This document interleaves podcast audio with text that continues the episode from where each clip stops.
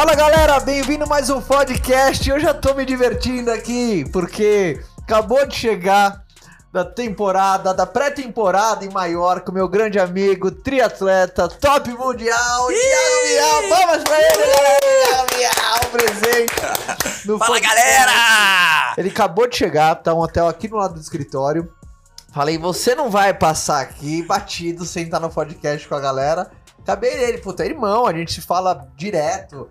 E. Mas acabei de encontrar ele e falei assim, cara, não me conta nada, não conta nada, já conta pra mim junto com toda a galera. Primeiro, como é que você tá? Tá bem, irmão? Tô bem demais, feliz pra caramba. Momento especial aí, né? Essa, essa temporada forçada, um pouco mais longa na Espanha. Mas eu acho que foi um tempo, assim, que realmente fez total diferença. A gente conversou, né, praticamente três vezes por semana, né? Desde o início. E eu acho que, que fez total diferença aí pra mim. Olha, olha que legal, cara. Eu acho que a galera nem sabe disso. Ah, você foi pra Maiorca antes de estourar toda a pandemia, Antes né? de estourar, verdade. Você foi no final de fevereiro, mais ou menos. Cheguei né? lá dia 4 de março. 4 de março. Então Aham. tava aquela coisa, já tinha, sabe, o Han na China. Na China, na tá- Itália. É, aí tava começando aquele negócio aqui no Brasil, a gente tava meio que olhando de longe, mas não sabia o que, que ia acontecer, aquela parada toda. Você já tinha acabado de chegar lá. Você participar de um camping, né? Um camping que você faz sempre com o Isso. teu treinador.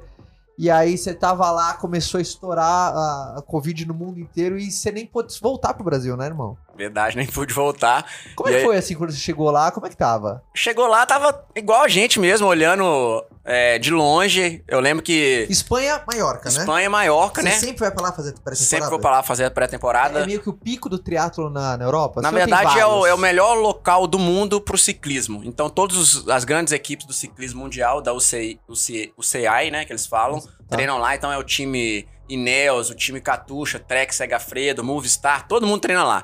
Na Serra de Tramontana, que é uma, é uma serra praticamente perfeita pra melhorar o ciclismo. Ah, Então, essa que foi- Você queria fazer uma pré-temporada focada no ciclismo. Focada no ciclismo, que teoricamente é a modalidade onde eu preciso melhorar mais pra chegar né, no top 10 mundial. Então, já que o ponto a ser melhorado é esse, então o nosso foco vai ser realmente isso, né? Botar nossa energia total no ciclismo. Então vamos pra Maiorca, quinta temporada, subindo o sarrafo mais um pouquinho. E, e era pra você ficar quanto tempo lá? Era pra eu ficar 12 se 11 semanas, né? Eu voltaria pro Ironman Brasil que a gente ia largar junto, né, Ironman? Sim, E aí, é, eu lembro que eu treinei duas semanas normais, olhando a Itália, tipo assim, nossa, trem de coronavírus, como assim na Que loucura, o Itália? que tá acontecendo, O que, que né? tá acontecendo? Eu lembro, assim, aquele tanto de alemão, russo, todas as, as nacionalidades lá no hotel com a gente, sueco, norueguês e tal, finlandês, todo mundo falando, Atletas ah, também?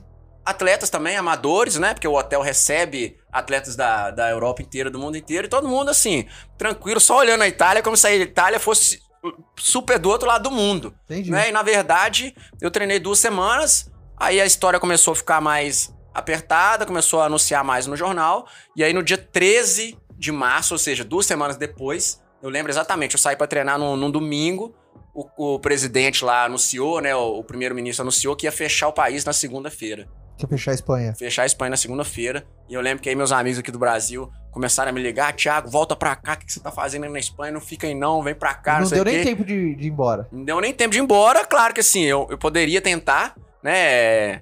é, acho que tiveram algumas pessoas que conseguiram fazer uma, uma estratégia, uma logística para voltar para os países de origem.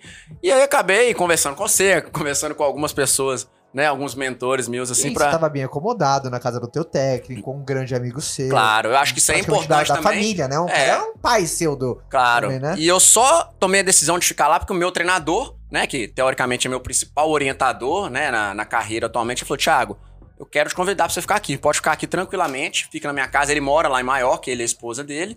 E pode ficar aqui que a gente passa a quarentena junto. E assim, ele mora num lugar super bonito, de frente pra praia. Então, assim, E lá é eu uma senti ilha, que ia ser né? legal. Lá é uma ilha. Então É. você tá protegido, pelo menos, né? Não Teoricamente- tá numa grande aglomeração, né? Aham, isso é uma das coisas que ele falou, ó.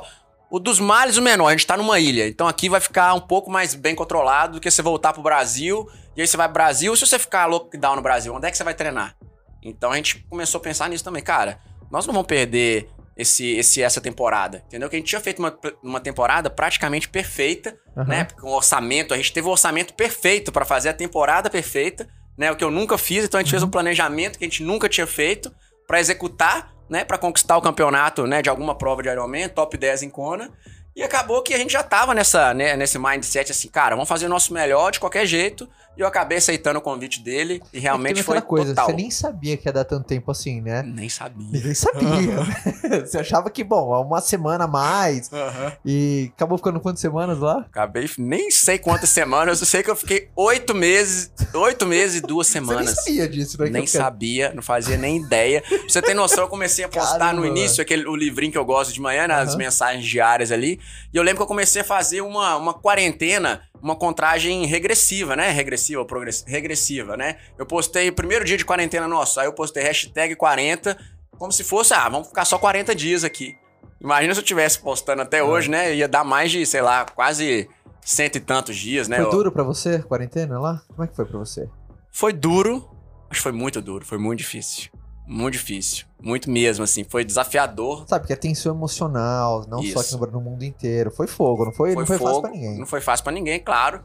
E eu acho que, assim, eu senti muito é, essa, a falta do brasileiro, né? Dos amigos, da família. Como é que foi lá na Europa, assim? Porque como é que foi lá na Europa? assim? Na Europa, principalmente na Espanha, foi, assim, um lockdown praticamente de prisão domiciliar mesmo. Lá não tinha boi, não. Não, né? tinha era boi mesmo, a polícia Brasil, tava na né? rua, você só poderia sair para ir no supermercado, comprar comida e voltar, não podia fazer mais nada, ou na farmácia, era uma pessoa só do apartamento, ou da casa, ou da família que poderia sair, né? Então, assim, não podia andar no carro mais de duas pessoas, e a polícia tava na rua. Então, assim, foram sete semanas realmente dentro de casa, sem sair, nada, treinando dentro de casa. Eu vi que porque o seu coach mora numa, na frente, assim, no, da- do mar, né? Isso, Na- no- enfim, pé na, pé na areia. pé na assim, areia, pé na areia. praticamente. É um Aham. terreno grande. Eu vi que você Isso. ficava dando volta, assim, no terreno, velho. Total, eu, eu Volta, assim, até parecia que nem cachorro. Ficava marca na... na... ficava a marca na na grama. grama. exatamente, porque assim, a gente conseguiu. tinha a volta na casa, A assim? volta tinha 87 metros em volta do prédio. É, mais ou menos. de- Dava no, no GPS dava mais ou menos quase 100 metros, né? Dava um errozinho, mas eu acho que dava uns 100 metros. E a gente conseguiu alugar uma esteira também, do hotel que eu tava antes. Então, assim, deu uma tranquilizada em relação aos treinos. Ó, pelo menos a gente pode treinar bike e corrida. Mas é claro que eu não ficava o tempo inteiro na esteira, né? Eu falei, ah, coach, eu vou correr aqui do lado de fora. Ele, Colocava sério? bike no rolo, né? bike no rolo. E às vezes eu fazia uma corridinha ali de. Dava 100 voltas em volta do prédio, 200 voltas em volta do prédio. Então, assim, ia variando pra passar um pouquinho, pra fazer pelo menos a sensação. Pra ter a sensação de um treino outdoor, sair um pouquinho ali da esteira demais. Então, acho que foi bem desafiador. Porque, assim, eu nunca fui um cara que treinei muito indoor. Eu sempre treinava indoor, mas calmo, tranquilo, treino gostoso, treino fácil pra passar, ficava vendo um YouTube, ficava vendo filme. Eu nunca tinha treinado performance in- é, indoor, né? Então, assim, e meu treinador sabia disso também. Lógico, eu já tinha pedalado no rolo pra caramba, né? Pra quem não sabe, a bike a gente instala ela né, no, no dispositivo que permite a gente treinar dentro de casa. Então, eu tive que me desafiar, né? E assim, cara, agora eu vou ter que treinar forte indoor. Então, vamos ver qual que vai ser, né, a minha melhora nisso, porque eu realmente eu me sentia mal no início, né? Eu falei, nossa, vou ficar aqui pedalando, fazendo força, parado no mesmo lugar. Como é que vai ser isso? Né? Porque a minha escolha antes era sempre sair, né? Sempre ir pra fora, pra montanha, ou em Belo Horizonte, ou aqui com você na ciclovia. A, a escolha nunca era ficar dentro de casa, pedalando dentro de casa pra fazer um treino forte. Porque eu achava que sofrer parado era mais difícil, realmente é mais difícil. Mas agora não tinha outra opção. né? Então a gente realmente foi, cara, a única opção é essa. Então a opção agora é ficar bom aqui dentro, parado, e sofrer aqui parado. Se eu nunca sofri assim, agora é a hora. Se eu conseguir passar por essa quarentena fazendo o que eu nunca fiz, beleza, vou chegar depois da quarentena, alguém que eu nunca fui também. Então vambora pra cima. Isso é louco, né? E todos os atletas mundiais, né? tipo, que performam, todo mundo se reajustando, tendo que mudar a tua estratégia. Esse ano, ano olímpico, que foi. Puta, olha que loucura, cara. A loucura. última vez que foi adiado as Olimpíadas foi por causa da Segunda Guerra Mundial. Exatamente, Foi exata. 40, 45? Foi 44. Nem Não lembro. Aham. Foi, foi, foi, foi, agora não lembro se foi 40, mas quase foi por causa da Segunda Guerra Mundial, Uhum.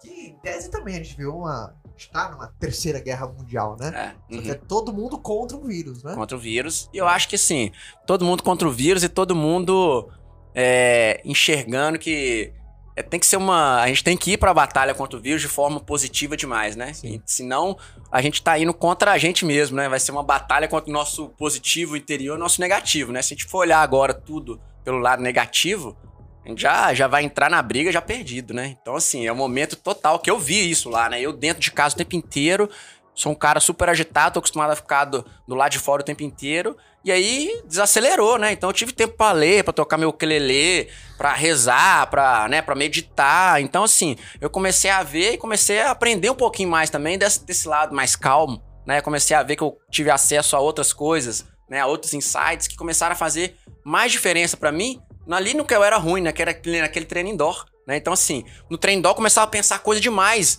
antes da pandemia. E aí eu comecei a ver que eu tava mais focado ali no treino indoor, né? Porque esse tempo que eu tava calmo, eu tava utilizando ele de um jeito que me deixava até mais calmo e mais focado na hora que eu precisava de sofrer parado. Ou seja, um sofrimento que antes me matava, eu não conseguia, eu ficava com a cabeça super agitada. Essa calmaria que trouxe o coronavírus, que trouxe a pandemia, me deixou mais calmo onde que eu mais precisava, na performance, né? Na hora do sofrimento. É. Então foi assim, e, ótimo. O seu, o seu coach é dinamarquês? Meu coach é dinamarquês. É. E a esposa é finlandesa. Bem geladinhos, bem frios. São, são. Bem frios, totalmente diferente da gente, do povo brasileiro. Não tem abraço, não tem eu, pra, foi ótimo ficar dentro né, da casa deles no coronavírus, que se alguém tivesse corona dentro da casa, não ia pegar nunca, né? Porque ninguém abraça, ninguém aperta a mão, todo mundo fica de longe e tal. Então, assim, é um povo totalmente diferente da gente. Mas só por causa disso que eles não são cuidadosos, eles estão ali. Só um jeito diferente. Só um jeito demonstrar diferente. Demonstrar carinho, né? demonstrar afeto. Exatamente. O afeto deles é demonstrar de outro jeito, gosta, eles são super diretos. Se tem que falar alguma coisa, fala na hora, na lata, do jeito que. Ele foi triatleta também? Ele fez Ironman já e ela é campeã mundial em Kona, da categoria 55 a 59 anos. É campeã mundial. Campeã mundial em 2018. Então ela que é a casca. Ela que é a casca, é. é. Uhum, e ela que é a casca grossa da chama? casa. Kaisa, mas eu chamo ela de casca. Nosso jeito brasileiro. Põe apelido em todo mundo e vamos que vamos. O que, que, que, você aprendeu assim com eles, assim? Porque é diferente, você fala muito Zoom e FaceTime, ele tá na Europa, você tá aqui. Obviamente já ficou temporada com ele, mas você nunca ficou seis mil anos. Não. Então você consegue, sabe, pegar coisas diferentes. O que mais você aprendeu com o seu treinador? É um dos seus mentores, né? Os dois são, são. Um dos seus mentores. Eu acho que eu mais aprendi olhando o casal foi da cumplicidade e de um amor diferente, assim. Eu nunca tinha visto nada igual, assim, uma, uma dedicação pro outro é muito eles se complementavam mesmo, assim, sabe? Porque ela é muito difícil. Ela acho que é a pessoa mais difícil que eu já conheci, ela é finlandesa. Ela não tem muito senso de humor. O jeito dela demonstrar as emoções é super diferente. Ela é muito brava, ela é, ela é ríspida, ela é direta, ela não tem senso de humor, ela não sabe fazer brincadeira. E ela vai batendo o tempo inteiro, ela tem muita regra, ela é sistemática com a alimentação, com a procedência da alimentação, sistemática com a limpeza da cozinha. Parece que naqueles filmes, aquelas professoras que tá com a régua e Isso, isso exatamente. Né? Ela é isso aí. É. E como eles nunca meu tiveram. Sargento, meu sargento. Sargento total, comandante. Ela é a chefa da casa mesmo. E o coach, quando ele me convidou, a única exceção que ele falou, Thiago, olha, a única coisa que eu tenho que te falar é que você tem que cozinhar a sua comida, limpar a cozinha, tá? E ajudar a Casca nessa parte. Falei, ah, beleza, eu não sei cozinhar, mas posso aprender a cozinhar. Eu não imaginava que ia ser tão, né, tão estilo exército desse jeito.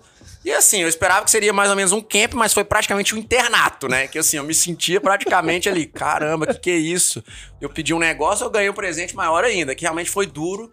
E assim, eu lembro, pra você ter noção, que a, a primeira semana que eu fiquei lá, eu peguei uma banana do cacho e tirei só a banana, né? E deixei o cabinho da banana lá. Ela chegou pra mim na hora e falou assim: Thiago, esse cabinho aqui, né? Do jeito dela, não sei como é que fala o cabinho em inglês, mas ela. Isso aqui, se você não tirar, alguém vai ter que tirar e jogar fora. Então quando você tirar a banana, tira a banana direito. Eu, beleza, eu tenho que tirar a banana inteira do cacho com cabinho pra já jogar fora. Ok, eu lembro disso assim, claramente, e era esse tipo de regra e ela sempre repetia, né? Copo em tal lugar e tal. E foi uma coisa que foi muito boa para mim, que realmente me ajudou a montar uma rotina, né? Uma disciplina, uma, uma organização de horários, porque ela é super disciplinada. Então, assim, tinha a hora certinha de dormir, a hora, né, a hora do café, a hora dos treinos, a hora de começar a cozinhar é, deixava tudo pronto, tudo limpo, e eu via que isso aí facilita o ambiente, facilita a sua performance, né? Porque performance, teoricamente, né, é uma disciplina né, na sua rotina, repetidas vezes, só que assim, sem muita interferência. E esse jeito dela é bom, que não te dá espaço para ficar arrumando coisinha para fazer. Tá tudo ali, não, é isso agora, é isso agora, é isso agora, é isso agora, é isso agora. E virou um processo gostoso, assim, de fazer. Tanto que depois eu fiquei dois meses na minha casa, eu vi que eu perdi um pouco de, da, de performance, porque eu já não tava mais com eles. Né? Aí eu Ah, tava fazendo meus horários. AP lá, né? Depois de seis meses com eles, eu, eu aluguei um apartamento pra mim, fiquei mais dois meses até eu voltar pra cá.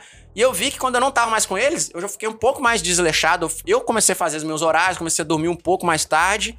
E eu comecei a ver também que eu perdi um pouquinho da performance. Ou seja, esse, né, essa- esse, esse método deles, né? Ela né, toda desse jeito, metódica, é, coronel, não sei o quê. É por isso que ela é campeã mundial, né? E aí eu vi o tanto que eu aprendi. Ela foi minha professora. Na hora de vir embora, ela chorou, me deu um abraço assim, falou assim: Nossa, Thiago, como é que vai ser sem Abraçou, você agora?" abraçou? Abraçou, me abraçou e falou assim: Nossa, como é que vai ser sem você agora? Não sei o que e tal. Então eu vi que realmente eles me ensinaram, né, desse jeito deles, da, né, da, da rigidez, desse, né, dessas regras. Eu também ajudei eles com o que eu podia ajudar, que é com o meu jeito natural, né, que é com carinho, com contato, com cuidado deles. Eu cuidava deles como se fossem meus pais. Então tava, como eu não tava com meu pai e com minha mãe, teoricamente era eles, né? Então assim, eu tinha um carinho pra eles. E é Quantos lógico, eles têm? Quantos anos? ela tem 57 e o coach tem 54. É, tem idade pra ser seus pais. É, aham. Então, assim, Sua mãe tem quantos anos? minha mãe tem 70 e meu pai tem 72. São uns pouco mais velhos. É. Mas então acho que foi. Eu, né, realmente nós viramos uma família, assim. O coach, pra você ter noção, me deixou no aeroporto. Aí ele falou: Now we are brothers, né? So, agora a gente é irmão, né? E tal. Aí eu vi que ele começou a ficar meio emocionado, assim. Aí ele virou, já foi embora, que ele começou a ficar meio vermelho demais e tal. E eu acho que ele não gosta de demonstrar essa, Emoção. essa emoção. E aí eu lembro que na hora que eu entrei no check-in, ele falou assim: ele me ligou de novo e falou: Então, eu tava te falando, é, realmente foi diferente dessa vez te deixar no aeroporto. Foi muito especial você aqui com a gente nessa quarentena. Se você não tivesse vindo, não ia ter sido a mesma coisa. Foi o momento mais duro das nossas vidas. Mas como você tá aqui, esse momento ficou bem mais legal e a gente vai lembrar disso pra sempre. Obrigado. Nossa. Então, eu acho que no- na hora que ele me falou isso aí, eu, nó, eu já fiquei assim por dentro, né, emocionado. Falei, cara, pra ele tá falando isso, eu sei o esforço que ele tá fazendo, né, pra ele demonstrar que, tipo assim, nó, realmente eu sinto algo por você, né, que realmente é, é, normalmente é tipo, é isso, é isso, é isso, é isso, é isso, é isso, né, é execução, é pá, pá, pá, pá, pá. Não tem muitas coisas da emoção, né, e realmente ele demonstrou a emoção dele, né, então acho que pra mim fez né, um, foi um, um para completar, né, é, fazer o balanço ali, ó, passamos o balanço e deu certo, eles e me agora, ensinaram. agora eu quero saber da sua estratégia Aham, pra melhorar a sua bike. Eu digo isso porque todo mundo tem um ponto forte. aham, Todo mundo tem um ponto fraco. Então a exato. gente reconhece o que a gente precisa melhorar. Uhum. Qual foi a sua estratégia? Obviamente, não estratégia mais tática do triatlo, assim, mas uma parte mais conceitual, Uhum. sabe? Pra eu aumentar o sarrafo na, na minha bike. Foi, cara, não tem segredo. Foi me dedicar mais tempo àquilo ali, porque às vezes não tem segredo. É. Às vezes eu vou. Que- Qual foi a tua estratégia pra, pra melhorar a sua bike? E, e, ó, e a galera consegue pegar uns insights pra. Puta, eu tenho que melhorar também essa habilidade minha aqui. Qual foi? O que, que você pegou? Então, eu acho que... Eu vi que você fazia, por exemplo, você treinava subida direto, pegava montanha e vou subir montanha e tal, e, enfim, o que que. Eu quais acho insights que... você usou pra melhorar a tua bike? Eu acho que. Eu acho não. Eu aprendi na quarentena que eu tinha medo de enfrentar a dor. Então, assim, eu tinha medo da dor, eu tinha receio da dor, mesmo já sendo um triatleta profissional há praticamente, sei lá, 10, 15 anos, sei lá, daqui a pouco eu vou fazer 20 anos de triatlon. E eu via que esses treinos, quando o coach me passava, hoje é um treino máximo. Eu não fazia o máximo, eu fazia o máximo que eu conseguia controlar. Então fazia o máximo controlável. O máximo controlável não é seu máximo. O máximo é da dor mesmo. E eu reparei isso um dia, um treino que o coach mandou fazer um treino muito forte na bike indoor, e ele ficou do meu lado. E quando eu acabei o treino, ele veio falar pra mim assim: Essa que foi sua potência máxima? Ele, não, não, não, não, tá errado. Você entrou na Misery Box aí, você não saiu. O que, que é Misery Box? Misery Box é a, é a caixa do pânico, é a caixa da dor. Você começou a pensar na ah, dor, desesperou, desesperou. desesperou. Aí você começou a pensar só na dor, você perdeu a eficiência da sua musculatura, você perdeu o foco do exercício, parou de fazer força porque você estava preocupado com a dor, você estava botando energia na dor, deixou tomar conta de você. E ele falou exatamente assim: olha, quando a dor vier, né, pensa que ela é uma cobra. Então você tem que abraçar a cobra e leva ela junto com você para esse momento ali. Então você tem que fazer um tiro de 8 minutos forte. A dor vai vir, ela é natural, porque o forte é forte. A dor tem que vir do início ao fim. Não pode ser controlado. Se tiver controlado, não, você tá fazendo um exercício submáximo. E não é isso que a gente precisa pra gente melhorar. E realmente, depois disso, fez totalmente diferença no meu pedal. Totalmente diferença. Tanto que eu bati todos os meus recordes de potência agora. e o nosso foco realmente era passar esse período da quarentena, né? Passar essa temporada em Maiorca, deixando meu pedal no nível dos tops mundial para eu conseguir ser top 10 do mundo, né? Eu fui 13 terceiro em, em Kona 2017. Nosso foco agora é lógico, ser top 10, top 5 e campeão mundial. E para isso a bike precisa estar num determinado nível, que a gente praticamente já tá nesse nível agora. E eu vi que eu, eu tinha receio da dor, eu não enfrentava a dor de verdade. E aí ele começou a passar umas séries de praticamente pânico, que antes eu teria pânico, eu nem faria. Né? Hoje eu vejo que eu não fazia bem as séries que, que ele mandava antes. Eu não fazia a dor máxima. Eu comecei a fazer dessa vez 5 de 3 minutos máximo. Eu lembro que eu fazia uma potência assim, praticamente 100 watts, né? Que a gente usa os números, né? O watts para controlar nossa, nossa performance na bike. Assim, números assustadores para mim, né? Que agora não são mais assustadores, né? Porque o que me assustava, na verdade, não eram os números, era a dor que vinha quando eu começava a passar de 380 watts ou 400 watts, e hoje em dia a dor veio, já dei aquela respirada, ó, se ela veio, tá aqui, vambora, abraçou a cobra, abraçou a dor e vão com a gente, né? Porque se a meta é andar entre os melhores do mundo, né? Como é que eu vou andar entre os melhores do mundo? Sentindo a dor agora, para depois, na hora que chegar na prova, aí sim vai ser a dor controlada. A grande diferença do profissional pro amador é que o profissional, ele tem uma tranquilidade no desespero, né, velho? Verdade. Tranquilidade no desespero. Uhum. Agora, principalmente agora, pega um, bons insights aí que você pegou com o teu coach, assim. O que, que bons insights? Às vezes frases que ele, que ele te falou. Você contou pra mim de um treino chave que você fez, que teve puta do insight que queria que você falasse pra turma aqui. Conta, conta. Bom, então, acho que duas, duas coisas que me marcaram, né, em relação ao meu treino, que realmente mudaram é, o meu mindset. Eu acho que realmente você tem total razão nisso aí. A gente tá mais confortável no desconforto, né? Nessa dor, nesse sofrimento ali que o treino gera na gente. Mas assim, mesmo assim a gente também pode melhorar, né? Não, só, não, é só porque eu sou um atleta performance, já fui 10 PC do mundo, que assim, eu não tenho o que melhorar. A gente sempre tem, né? Eu acho que é bom o coach estar tá sempre junto comigo, que ele vai te colocando sempre acordado para a realidade, entendeu? Você é bom, mas tem que continuar treinando, que os caras são bons pra caramba, né? Então, assim, é, eu lembro que ele me falou um dia que eu tava fazendo um treino chave que eu tinha que realmente fazer um. Era um teste, era um teste de potência indoor, praticamente pra gente fechar a quarentena antes de liberar. E ele falou: Você só fez isso de watts, né? E esse que foi seu resultado? Ele falou: Thiago, não. E ele tava do meu lado durante o teste vendo. Ele falou assim: Você entrou no Misery Box aquela hora ali, aquela hora que você chegou não sei quanto tempo lá e tal, você já entrou e você começou, você se perdeu ali.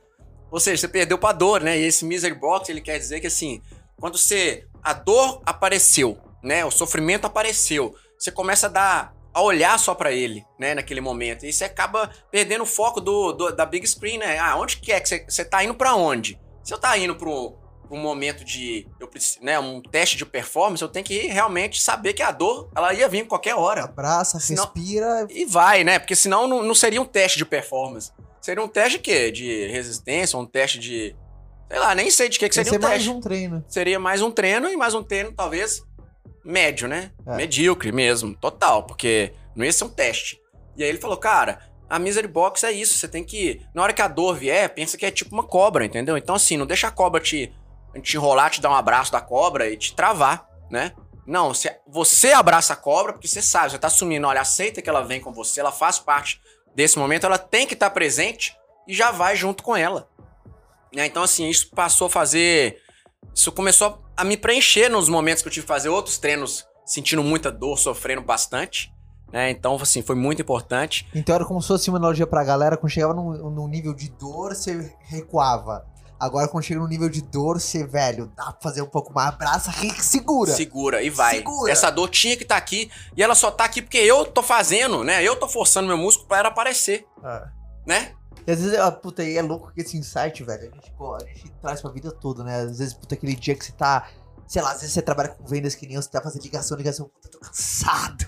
É aquela coisa, né? Você pode abraçar o. Misery Box Isso. e falar, puta, não dá mais, deixa, já vou aqui dar. Não, dá mais um, vai, vai fechar. Um. Quem, puta, quem trabalha com vendas, uhum. fechamento de mês, uhum. meta da semana. Não vai, não vai, vai dar. Vai dar. Às vezes falta um, um, minuto para virar um mês, você consegue, pum, e vai. E aí eu acho legal é que nesse momento, né, que realmente a dor tá ali, ó, que essa galera, né, tá precisando de fechar a meta nisso aqui, começa a ficar sofrido, é o momento também que vai vir uma interferência para te tirar ainda mais disso, né? Ou seja, tipo assim, na hora que você tá precisando de bater a meta lá, tem que fazer mais umas ligações, eu tenho que irritar o cliente, vai ligar um amigo, oh, vamos pro happy hour agora. Pô, você tá demorando, você não vai vir não. Aí você já tava esperando aparecer aquilo dali pra já pular fora, né? Então, realmente, assim, vão vir também os testes, né? Pra ver se você realmente quer ou não chegar onde é que você planejou, né? Então, eu vejo isso totalmente. Na hora que eu começo a sentir dor, o mais fácil pra mim é buscar desculpas, né? Dentro de mim mesmo, né? Então, assim, não, eu não tô bem hoje. Ah, hoje eu não tomei um café muito, bem, muito bom. Ah, eu dormi tarde ontem. Ah, por isso que eu tô sentindo essa dor na perna aqui. Não tem nada a ver.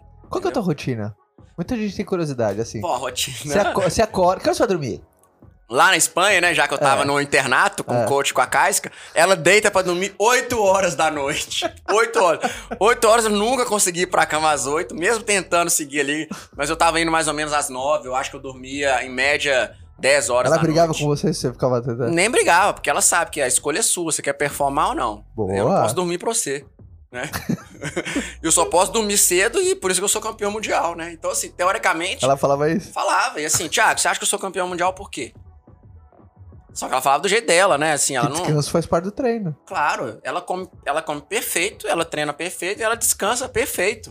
Né? Então, assim, realmente, eu vendo ela do meu lado todo dia, cara, se eu não fosse repetir o que ela tava fazendo, mesmo eu sendo o pró da casa, ela é uma amadora É. campeã mundial. Eu falei assim, ela tava me ensinando todo dia. Né? Só dela viver, só de eu olhar ali, eu falei, cara, olha como é que ela faz isso, olha como é que ela faz isso, olha como é que ela faz isso, olha como é que eu faço isso. E aí depois eu comecei a falar pra mim, cara, é, se eu, se eu quero ser top 10 em Kona, ganhar campeão de Ironman, eu tenho que fazer isso aí também. O mais próximo possível. Então você ia dormir cedo. E dormir o mais cedo também possível, mas eu dormia tipo às 10 horas da manhã e a gente acordava mais ou menos às 6 e meia. Você tem algum 7 ritual? horas. Tem o ritual da manhã, ritual da noite. É assim, o ritual da noite, eu acho que eu gosto de me preparar pro sono. Né? Então, realmente, assim, celular fora do quarto, eu gosto de deixar carregando fora, realmente pra não.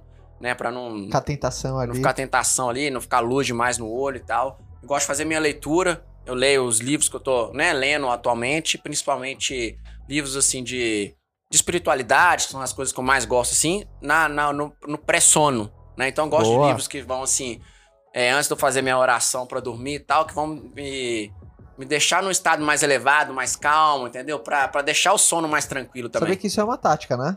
É. É uma técnica.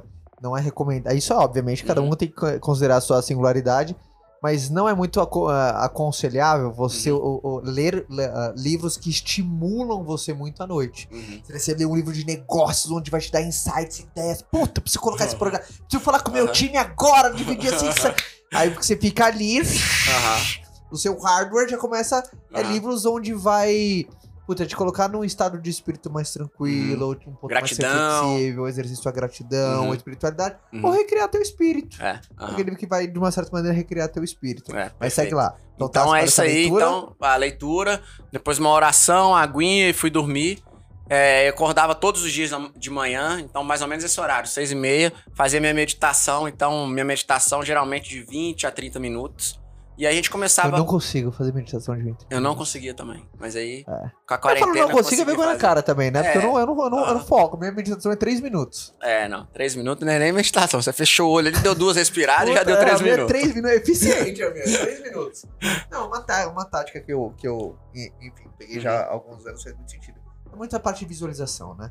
Uhum, Eu fico ó, um, um tempo agradecendo, uhum, visualizando, a- agradecendo coisas que nem aconteceram, mas como já recebesse ela no presente, perfeito. sabe? aham. Então, mas Já enfim, sente elas já aqui sinto agora. ela no hoje. Uhum, né? Já agradeço antes de acontecer. uhum, Eu já começo a viver ela, Uhum. me deixa mais magnético. uhum. Mais 20, 30 minutos meditando e 20 a 30 minutos. Mas aqui, agora, tá? Porque eu também não conseguia meditar antes, eu fazia só meditação guiada, né? E assim, quando o meu irmão me falou, sei lá, três anos atrás, Chaco, você precisa de fazer essa meditação aqui, realmente eu vi que fez a diferença pra mim, no estado mental que eu ficava, principalmente durante as provas. Então comecei a pensar menos durante a prova. Então, assim, como eu já eu tinha visto que fazia muita diferença pra mim, antes de ir pra quarentena, antes de ir pra quarentena, antes de ir pra Maiorca, né? Porque depois hoje eu tô falando antes da quarentena já, né? Mas antes de ir pra Maiorca, eu fiz um curso de meditação no Rio de Janeiro, meditação transcendental. E aí eu levei todos os ensinamentos que o cara, né, do curso, pra, pra minha temporada, que eu realmente eu queria fazer a temporada diferente. E eu sabia que essa performance mental, essa eu precisava de ganhar um pouco também. E a meditação ia me ajudar. E aí eu consegui colocar na rotina todos os dias de manhã. Né? Então, assim, lógico, vai fazer 20 a 30 minutos, tem que acordar também um pouco mais cedo. Ah. Se acordar um pouco mais cedo, tem que dormir também mais cedo. Então, assim, é aquele. É realmente a decisão da rotina, né? Senão não adianta também eu dormir tarde e querer acordar mais cedo pra fazer meditação. Eu vou estar mais cansado pro treino, que é o principal. Total. Total. Então, assim, se eu, quiser, se eu quisesse fazer a meditação, eu tinha que também dormir cedo para poder fazer os 30 minutos, 20 minutos de meditação.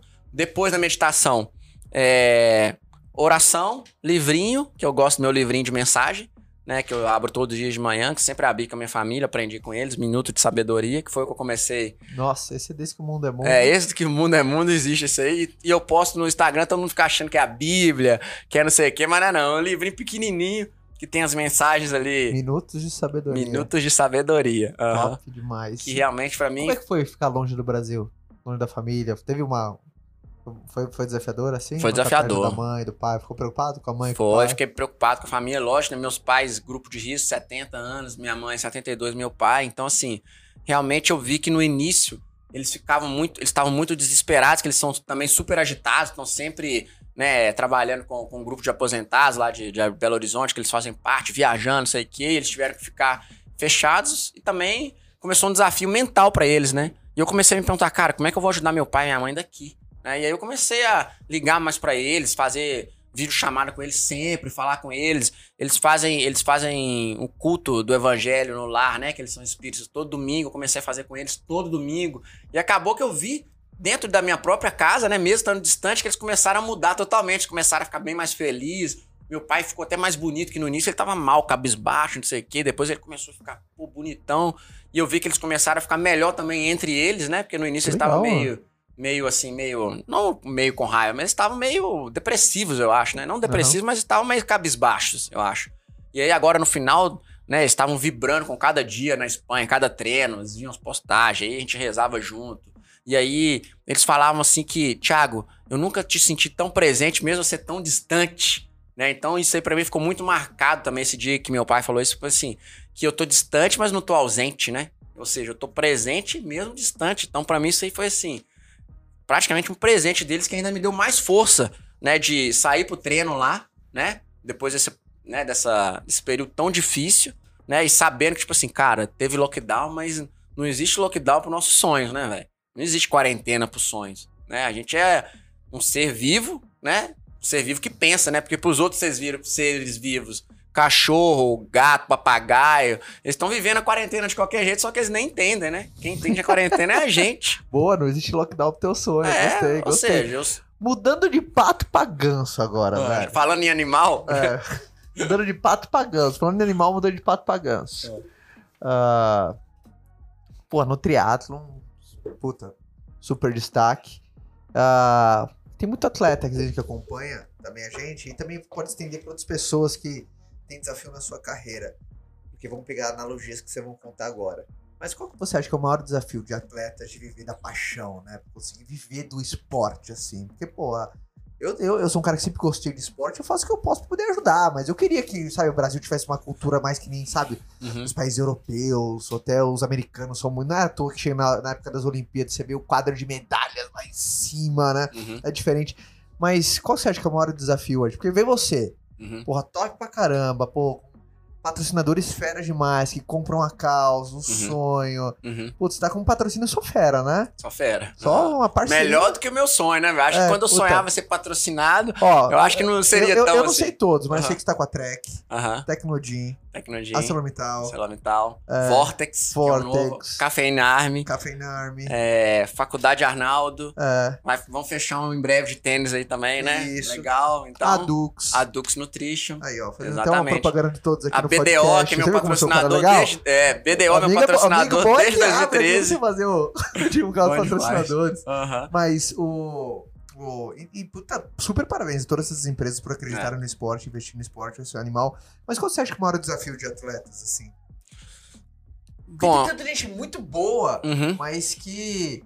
Uh, uh, uh, o que, que você acha que precisa desenvolver nessa parte? Pra então, eu acho o seguinte: aprender a vender o teu sonho, é. encontrar pessoas que acreditam também. Qual que você acha que eu. Eu acho que eu vou falar assim, no meu caso, o que, que eu acho que eu fiz, né, olhando para trás, assim, é que assim, eu aprendi a mostrar o valor da minha história ali, assim, sabe? Porque realmente é uma história de sonho, né? E assim, eu acho que todos os patrocínios que estão comigo hoje em dia, eles estão comigo por causa da história, né? Por causa do sonho. Então, match comigo é porque é o sonho. E o sonho transforma qualquer pessoa, né? Então, assim, essa bandeira do sonho que eu comecei a trazer para mim, as empresas começaram a querer fazer parte dessa vida de sonho, né? Porque foi difícil pra caramba. No início, hoje eu tenho esses patrocínios foda aí, mas ah, em 2000 e, e, sei lá, 2008, eu não tinha. Eu tinha um patrocínio que me pagava 50 reais, né? O outro patrocínio que me dava sair, um outro patrocínio que pagava passagem de ônibus pra ir pra, as competições, entendeu? Mas eles fizeram total diferença lá atrás, né? Com certeza. Naquele momento era um patrocínio também top.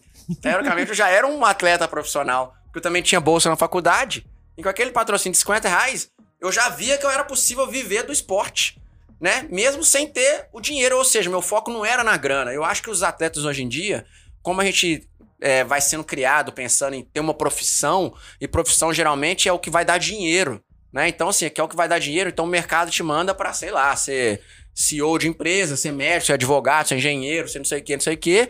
A família também, então o sistema inteiro vai te jogando só para aquilo ali. E esporte não, porque o esporte que dá dinheiro pra gente no Brasil é o futebol. Né? Então, as outras modalidades, querendo ou não, o cara só vai ter um sucesso só se ele tiver o quê? Só se ele for vencedor, só se ele tiver vitória, e só aí ele vai ganhar dinheiro. Então fica parecendo que tá tão longe, né? E fica um, um, uma, um, um, método que só valoriza a vitória. E eu nunca fui campeão de nada. Senão você já tinha me chamado aqui, ah, tá vindo aqui meu amigo Thiago Minhal, campeão do Ironman, não sei o que, não né? Não fui campeão de nada, mas meu pai, né, fala: Ô meu campeão, chegou, ô meu campeão, cadê? Chega aí e tal. Então, assim. É, pra, pra, pra, galera, pra galera entender como é que chega no. Uh, até na parte do, do, do atleta de triatlo né, que compete o Ironman, existe várias provas de Ironman pelo mundo. Pelo mundo. E aí você vai ganhando pontuação, você fica primeiro, segundo, terceiro, tal, então você vai ganhando pontuação. E aí você chega em Kona. Obviamente que mudou no ano passado, né? Mudou um pouquinho, mas. Mudou um pouquinho a qualificação, mas num contexto mais genérico, você vai acumulando pontos, você chega Isso. lá, uhum. e os 50 melhores do mundo se encontram na Ilha Havaiana. Isso. De Kona. Uhum. Uh, na Big Island, na, Big na Island, cidade de Kona. Perdão, Isso. Na Big Island, na cidade de Kona. Eu te falei que uhum. eu casei na Havaí, né? Casou na Havaí. Eu casei na ilha de Maui, uma é. outra ilha. Mais uhum. família. E Big Island é mais roots, né? Isso, mais, mais roots. roots então é top demais. Galera é mais, é. Que é ali em Kona. E aí os 50 melhores do mundo que vão acumulando as suas pontuações. Você uhum. fez, puta, é, terceiro na Malásia no passado, Isso, né? Já uh -huh. tinha também pegou, pegou hum. pódio nessa prova, hum. enfim. Vai pegando pontuação, se encontra na Havaí, os 50 melhores do mundo disputam. Mas o que você falou, né? É, só de estar tá lá já é um vitorioso, né? Mas só de estar tá lá já é um vitorioso. Só de tá lá, é claro. Só que aí cabe ao atleta mostrar, né, para os futuros patrocinadores, para os atuais parceiros, porque eu comecei com parceiros, depois os parceiros vão comprando mais a ideia e o parceiro começa a ser um apoiador. E depois então, o apoiador assim, vira um patrocinador. Então você acha que você aprender a ser. Eu, eu falo muito de storytelling, uh -huh. né? Até que, puta, a gente fez uma videoaula já no Bookman de você aprender a contar a sua história. Existe uma uh uhum. técnica pra você aprender a contar a sua história. Uhum. Muita gente faz técnica de maneira inconsciente. É. Mas aprender a contar a sua própria história. Isso. Aí a gente fez outra videoaula que é comece pelo seu porquê. Uhum. Tem gente que começa contando o que faz, depois como faz, só depois o porquê faz. Uhum, uhum. Na verdade, os melhores contadores de história começam o porquê faz, uhum. depois levanta o que faz e depois como faz. Perfeito. Por exemplo, a Harley Davidson, ela uhum. começa a contar a história que a gente acredita em liberdade. Uhum. Sabe, a gente acredita, sabe? E, e, aí depois que ela vai, que ela faz moto e uhum. estilosas.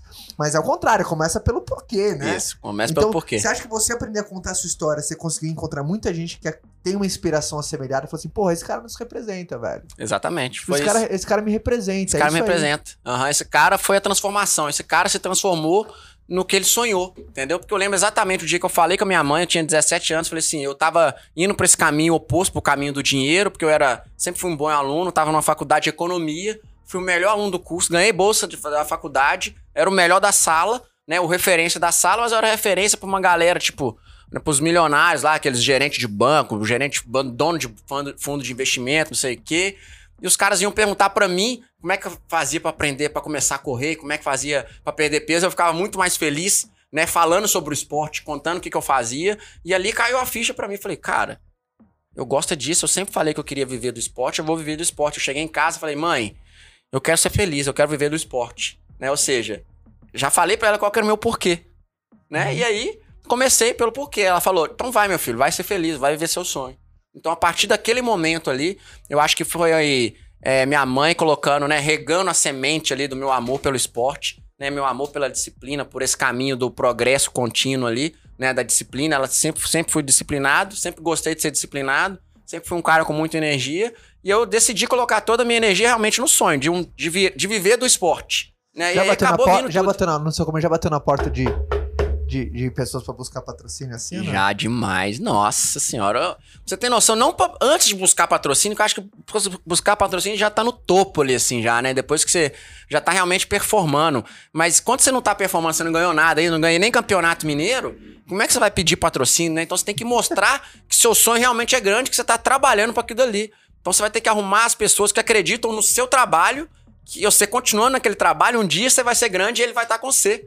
Né? Então, assim, eu acho que isso foi importante. No início, eu tinha que bater na porta pra pedir bicicleta emprestada, que eu não tinha bicicleta, sapatilha emprestada, capacete emprestado. Era tipo espanta-bolinho. Chegava assim, ó, oh, Vinhal tá vindo, vamos sair que vai pedir mais alguma coisa emprestada. Eu só não tinha a bermuda ali do, do ciclismo, porque também não dava pegar a bermuda emprestada, né? Mas assim, eu tinha tudo emprestado mesmo. E hoje em dia, eu encontro com os caras assim, o cara que me emprestou a sapatilha no início, o cara fala. Nove em você lembra, cara? Te emprestei sapatilha lá atrás. Eu falei, pois é, eu lembro, velho. Aquela marca AXO, né, velho? Uma, uma, sapatilha preta é, que eu tinha, não sei o que tava lá parada, te emprestei. Eu falei, cara, obrigado, você faz parte do meu sonho. Se não fosse você me emprestando sapatilha há 15 anos atrás, eu não, talvez eu não estaria aqui. Né? Imagina uhum. outro cara que me emprestou bicicleta, então. Esse aí mais ainda, né? Porque assim, eu lembro que quando eu comecei a pedalar, eu pedalava com a bike. Você não la... tem vergonha, né? De não tem vergonha, pelo contrário. Hoje, quando eu vejo os caras, eu dou um abraço, um beijo e falo, velho, você fez parte de tudo. As, a primeira bicicleta que eu pedalei era do lavador de carro que tomava conta de carro na minha rua. Eu pegava a bike dele, que era uma marca Mongoose Jason, pretinho lá da rua de casa. Morava numa favela, no, não sei qual lá em Belo Horizonte. Ele vinha com a bicicletinha dele, mountain bike. E no início eu pegava a mountain bike dele, ia pedalando pra academia, pra nadar, ou ia pedalando pro lugar onde é que eu corria. E querendo ou não, o cara fez parte total. Lavador de rua, né? Lavador de carro na minha rua, que tinha uma bicicletinha, ficava lá parada, eu pegava a bike e ia pedalar. Né? Esse cara, assim, eu ba não bati na porta dele, mas eu pedi para ele, ele me apoiou daquele jeito. E fez parte totalmente do momento. Né? Então, assim, mas eu não tinha vergonha de pedir. Eu não Tem tinha vergonha de mostrar que vergonha eu de queria. começar pequenininho, né? Ou assim, vou colocar entre aspas, de pedir um capacete emprestado, né? É Exatamente. de fazer uma, uma tarefa Uhum. que é, Pequena. a, a princípio que pequena, mas é Aham. porque nem noção no reflexo lá na frente. né? Nem noção, e eu acho que assim, a gente não. E por isso que eu falo com todo mundo, né? Que assim, a gente tem que deixar nosso sonho claro na cabeça, porque assim, realmente essa força, né? Você falou que você fecha o olho de manhã, imagina ali três minutos você realizando alguma coisa ali, essa força, né? De, de, de ligar o pensamento com algo superior, assim, que é a nossa realização, porque a nossa realização do nosso sonho é a gente pensando na gente num nível acima, né? Num patamar acima. Isso aí traz essa força pra gente ir bater na porta desse cara. Pra gente ir na faculdade e falar: olha, dá pra vocês me ajudarem agora nesse momento? Eu não tenho a grana pra pagar? Ou como é que eu faço pra conseguir uma bolsa? Ah, se se você ficar é top 3 nessa prova, a gente você ganha uma bolsa. Eu falei, uai, então já tem uma meta. A prova já é daqui a três meses, então deixa eu fazer o máximo aqui, então, pra ficar top 3 nessa prova e vou ter, não vou pagar a faculdade. Né? Então, assim, mas eu tive que ir lá perguntar, mostrar pra eles o que eu tava fazendo. E mesma coisa dos patrocínios do início, né? Dos apoiadores. Imagina o cara que pagava minha passagem de ônibus pra ir pras provas. Né? Esse cara fez total diferença. Né? Hoje em dia, a Delta Airlines manda minhas passagens, né? Voo de primeira classe, não sei o quê. Olha a diferença, né? Mas a importância é a mesma. A importância do cara que me ajudou com a passagem de ônibus lá atrás foi a mesma da Delta Airlines hoje, que das passagens de avião, né? De primeira classe. Isso é muito top, essa visão é muito É. top. Então, assim, a gratidão que eu tenho com o cara, né, que eu encontro com ele sempre, até hoje, que me ajudava com as passagens, cara, se bobear, ela é até maior do que a de hoje, né? Porque, teoricamente, os que estão hoje também, pô, é, mais, é é mais, entre aspas, fácil apoiar. mais fácil apoiar, né? Você Agora, resultado. Antes era só uma visão, né? antes era só uma visão. Era Como é só o teu desejo ardente. só desejo de como é que você falava, como é que eu, eu ia contar pras empresas que eu tô fazendo triatlo, Iron Man. A galera nem sabia o que que era. Tinha gente que falava assim, teatro? É que eu vejo que você é meio engraçadinho, né? Não sei o que. Não, Eu é falei, triatlo. não, é triatlo. Mas o que, que é isso, triatlo? Nada, pedala e corre. Nossa, bicicleta. Eu lembro que meu pai falou um dia uma Mas vez passa comigo. na TV isso? É, gente? mas nem passa. Mas o que, que é isso? Que esporte que esse foi fazer? Vai estudar, meu filho. Então na rua era. Não, vai pedalar, ó, vai, vai trabalhar, não sei o que tal, não sei o que. Então, assim, realmente você vê que é, né, a, a cultura do país é um pouco. É, não que ela é contra, mas realmente ela não favorece os esportes individuais, né? Então a gente, né, os atletas que estão escutando a gente aí, e todo mundo, né, realmente tem que tem que ser o che- deixar o sonho ser o próprio o chefe da nossa rotina, né? O chefe do nosso, ele é o sonho que dita, né, que ilumina nosso caminho ali durante o Tem dia. uma frase que é o seguinte: se- quando você tem clareza do que, que você quer, você não precisa ser empurrada por ninguém. Ela te puxa. Perfeito. Top, né, velho? Uhum, Quando você tem uhum. clareza pelo que quer, você não precisa ser empurrado por ninguém. Ela, tipo, as pessoas precisam ser empurradas por alguém.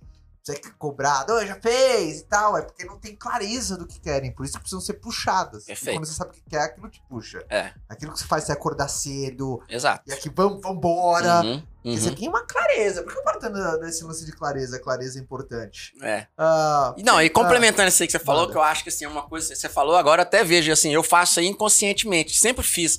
Quando eu comecei com esse negócio do Kona Dream, né, antes de eu ter participado de classificado pra Kona, eu lembro que eu falei assim, cara, Kona é a capital do abacaxi, a cidade do abacaxi, então eu colocava abacaxi na minha casa inteira. Então assim, minha toalha tem abacaxi, Isso é visualização. eu colocava no guardanapo da casa tem um abacaxi, não sei o que, eu acordo de manhã com o despertador, falei assim, eu tenho que despertar e me lembrar do sonho na hora que tocar o despertador. Aí eu coloco uma música havaiana, então desde 2015, meu despertador é uma música havaiana. E eu lembro que no dia é. da, da prova do Iron Man, a música tocou e falei assim, cara, lembra a primeira vez que eu escutei essa música Mas havaiana? isso, irmão, isso é uma técnica. Já, já ouviu falar o famoso quadro dos sonhos? Não. O quadro dos sonhos é quando você pega algum lugar. Muita Uhum. gente faz o quadro dos sonhos no espelho, começa a fincar um monte de foto importante, vezes do carro que quer, da casa, Uhum, às vezes uma foto de família. uhum, E quadro dos sonhos é você colocar, por- através de imagens, uhum. o teu sonho. E o que, que você faz? Qual é a grande sacada? Você faz o seu ambiente te lembrar. Então por que, que todo mundo. Tem gente, tem gente que faz no banheiro, tem gente que faz pô, tô no quarto, no trabalho, coloca foto daquela, tipo, da Ferrari, ou do carro que quer, ou do. sei lá, uma coisa que pra você é importante, da casa, foto de criança, de família. Ou seja, o teu ambiente, ele vai te lembrar aquela parada que você tem que lutar todo dia. Todo dia. Então, Uhum. o teu ambiente ele vira um conselheiro. Ele veio Uhum. no seu ouvido. Ah, não esquece daquilo que você quer, hein? Uhum. Não esquece, não deixa de se distrair, porque o mundão aí fora é foda. É. aham. E aí, então isso é uma grande. Isso chama estratégia da visualização. Uhum. Quadro dos sonhos. Por isso tem Uhum. gente que coloca no fundo de tela um sonho, no Isso. celular. Aham. E aí, o, o famoso Daruma. Aqui que não tem nenhum Daruma. Já viu o Daruma? Não. Daruma é aquele. é, Tipo, é um- não sei. Não sei como. Não vou falar uma. Até me perdoe, né? É um Uhum. bichinho japonês. Não é um bichinho, é uma imagem japonesa que você pinta um olho.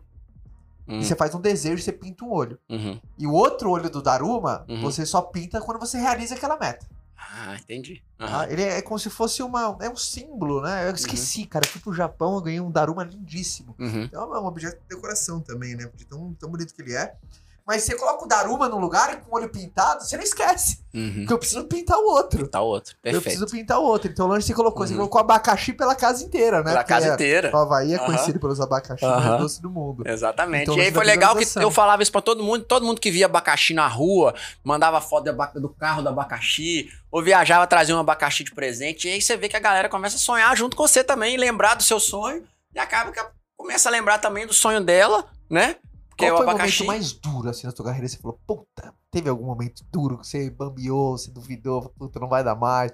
Ah, vou desistir. Já pensou em desistir? Já. Eu acho que o Já? mais duro, Não, só já de você pensou falar. e falou assim, ah, Já, já, pirata, já pensei. Chega, O vou, momento mais duro, só de você falar. fazer economia, É, só de você falar eu já lembrei. vou pro teatro. Eu tive, eu tive uma prova, um Ironman do Japão. Eu lembro que eu pedi empréstimo pra ir. Falei, cara, eu tenho que ir pra essa prova, não sei o quê. Essa aí vai ser uma boa pra eu ganhar. Se eu ganhar, eu vou. Em 2015 ainda. Então, assim, né? Bem lá no começo, é uma prova boa pra mim e tal. Eu fui pro Japão. E aí eu tava em segundo lugar na prova. é, e aí teve um lugar que era tipo uma bifurcação e eu passei reto. Passei reto, eu tinha que ter virado à direita, porque eu, eu comecei a gritar pros caras, straight or right, straight or right. E era só japonês, né? E os japoneses ficaram assim, "Ih, ih", sinal da cabeça, tipo, ah, se eles estão fazendo esse sinal, eu tenho que passar reto. Ninguém mandou, sinalizou pra eu entrar à direita. E acabei passando reto, e depois de 7 quilômetros, eu tava já na, em outra cidade, e com sinal aberto, com trânsito funcionando normal. E aí eu vi que eu tinha errado o percurso na prova do Japão. Do Japão. Aí eu lembro que na hora que eu parei, comecei a chorar assim dentro do capacete. Falei, puta merda, errei no Japão. Como é que eu fui errar uma prova aqui? Que- Como é que eu vou falar que eu errei o caminho? E os patrocinadores que estão comigo? E o dinheiro que eu peguei, não sei o que, tinha chance de ganhar essa prova e tal e tal. Então acho que essa vez pra mim foi assim: Você terminou em que colocação? parei a prova, nem continuei. Porque eu andei sete a mais, eu desci uma Você serra. nem eu tinha- sabia onde você tava mais? nem sabia onde é que eu tava. Então eu desci 7 km a Pra mais. ligar onde eu Não, tô. sem chance. Aí eu tive que voltar pedalando, ou seja, eu fiz 15 km a mais numa prova que já tinha, né? De uma prova de Ironman que já tem 180 km, mas era de descida, era de serra. Então eu tinha Então que voltar a serra. 7km de serra. Desci 7 km de serra, depois eu tinha que voltar 7 km, eu já tava fora da prova. E assim, só pra completar, né? Depois, não fazia desgaste. muito sentido. Essa aí eu tinha ido, assim, realmente pra disputar a prova, né? Então, realmente, pra mim, eu acho que foi o momento mais duro. Essa vez eu acho que eu quase parei mesmo, assim. E foi, eu lembro que foi difícil depois que eu voltei pro Brasil, eu ficava com vergonha de falar que eu errei o percurso. Mas como assim que você erra o percurso e tal? E eh, realmente era um percurso com muita curva. E eu comecei a ver o que, que, eu, que, que eu fiz errado, o que eu poderia ter feito melhor nessa prova. Ah, Mas o que, poderia. que você ressignificar pra você não desistir? Você lembra o dia que você falou? Foi alguém? Alguém que te deu uma chacoalhada? Ou. ou Então, acho que eu- teu. O que que foi? meu treinador na época falou assim: Thiago, você tá bem, velho. Entendeu? Você tá bem. Aproveita que você treinou bem desse jeito e vamos fazer mais uma prova. E eu acho dele ter insistido assim: vamos fazer mais uma prova, mesmo eu não querendo, mesmo eu estando chateado. Aí eu acho que, cara, foi aquela fichinha ali, cara, é, tenta mais uma vez. Entendeu? Tipo assim, sabe quando você. Qual você tá- foi a outra vez? Você lembra? A outra vez do. É, qual foi a próxima depois dessa? Aí a próxima, depois dessa, eu fui pra. Eu fui pro Ironman da Malásia. Né? O Ironman da Malásia, que foi tipo um mês depois dessa. Ou seja, eu fui no Japão, bati, voltei. E ele falou: Olha, acho que tem mais uma prova boa pra você também. Vamos tentar ir lá fechar o ano bem? Que pelo menos você vai dar uma. Malásia? Malásia. Aí eu fui pro Ironman da Malásia e fiquei top 10. E foi uma prova que realmente foi uma prova dura, assim, uma prova quente. Realmente é uma prova boa pra mim. E quando eu fui top 10 lá, eu vi, cara, fui top 10 nessa prova. Então realmente tô bem mesmo. Tô entre os 10 aqui dessa prova, que foi uma prova que tinha um nível forte. E eu vi que, pô, foi legal.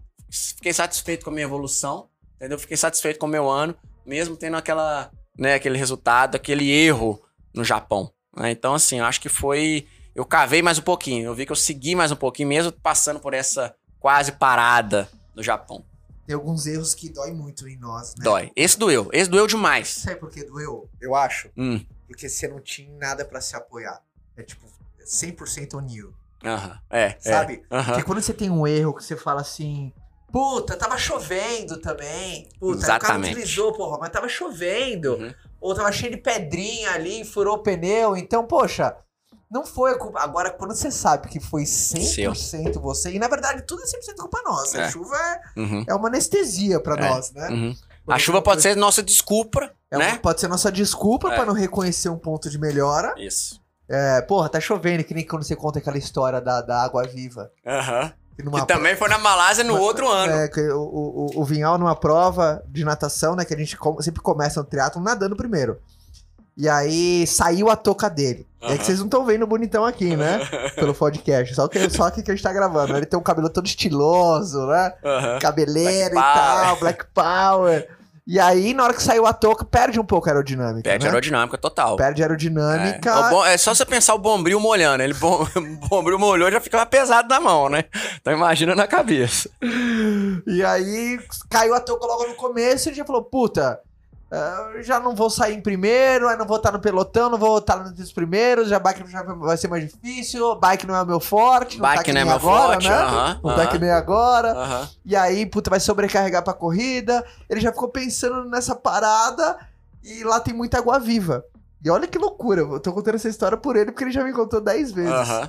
E aí ele ficou. Conta pra galera. Você ficou torcendo. Aí eu fiquei assim, falando pra mim mesmo, né? Nossa, podia pegar uma água viva em mim agora, né? Que aí eu ia ter desculpa pra postar. Hoje não foi meu dia. A água viva gigante da Malásia jogou seus tentáculos em mim.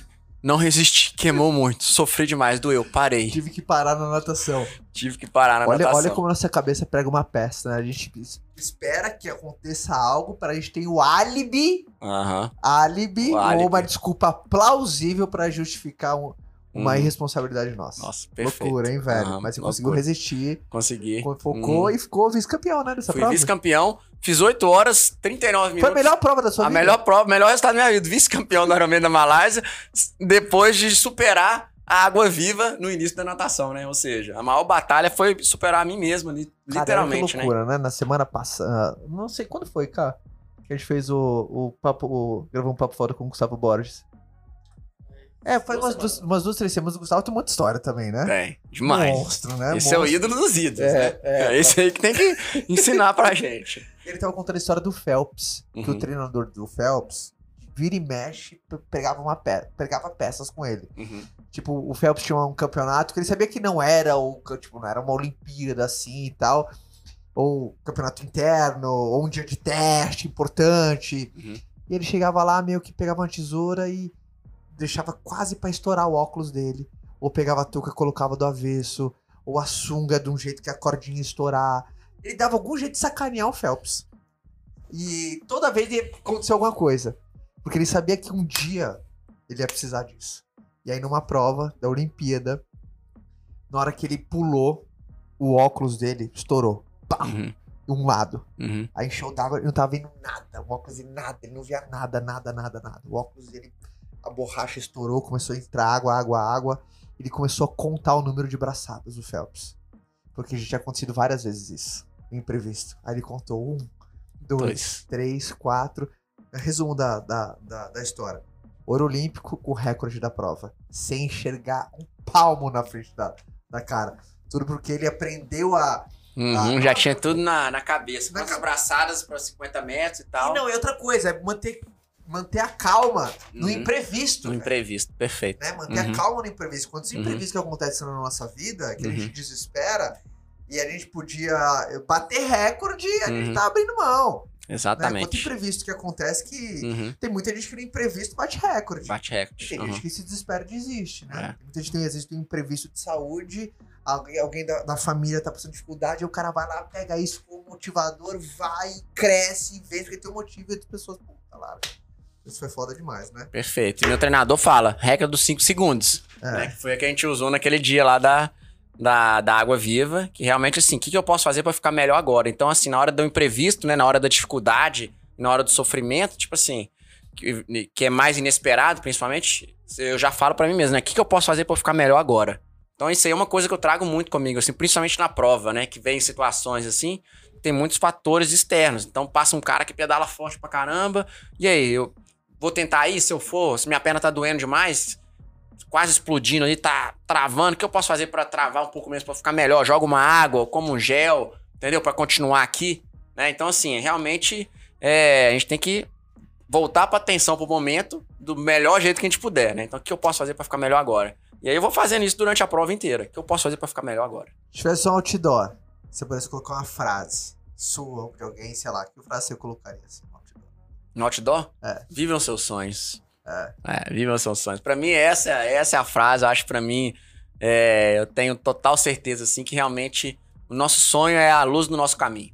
Né? Realmente é, é igual você falou, é, isso, é o nosso sonho que puxa a gente pra cima, né? Que faz a gente pensar nas coisas do alto, pensar nas coisas que realmente vão fazer a gente evoluir, né? Em vez de fazer ação demais, é fazer uma ação que vai gerar a sua elevação, né? E gerando a sua elevação também vai trazer mais gente junto com você, que você não vai sozinho. E na hora que você vê, tá tudo transformado pra melhor, porque você sonhou um dia, né? Então acho que pra mim é, eu vejo que assim, eu fiz isso e vou continuar fazendo até até acabar minha vida. Se a galera quiser te acompanhar, como é que faz? Tevinhal no Instagram, Tevinhal. Tevinhal, Thiago Dário Vinhal.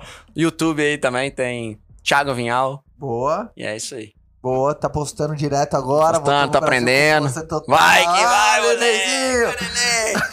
E aí, vamos fazer uma prova junto? Como é que é? Nossa Vambora. meta aí, né? Primeira vez que a gente vai falar aqui, que eu vim falar. Você lembra a primeira vez que você tava aqui? Primeiro podcast foi quando a gente anunciou. Aham. Iron Man.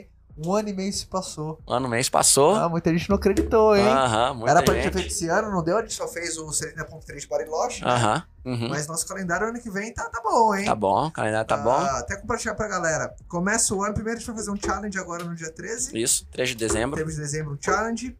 E aí o, a primeira prova do ano que vem é o 70.3 de Floripa, uma Uhum. prova teste. Prova teste, preparação pro Ironman Brasil. Ironman, que é em abril. E aí o Ironman Brasil, 30 de maio. 30 de maio, Ironman Brasil. Aí depois eu faço o Ironman 70.3 São Paulo em setembro. Isso. E depois encerro a temporada em Cartagena. Cartagena, vamos muchacho, moreno, a tope! Ai, ai, a prova lá ai! no dia 5 de dezembro.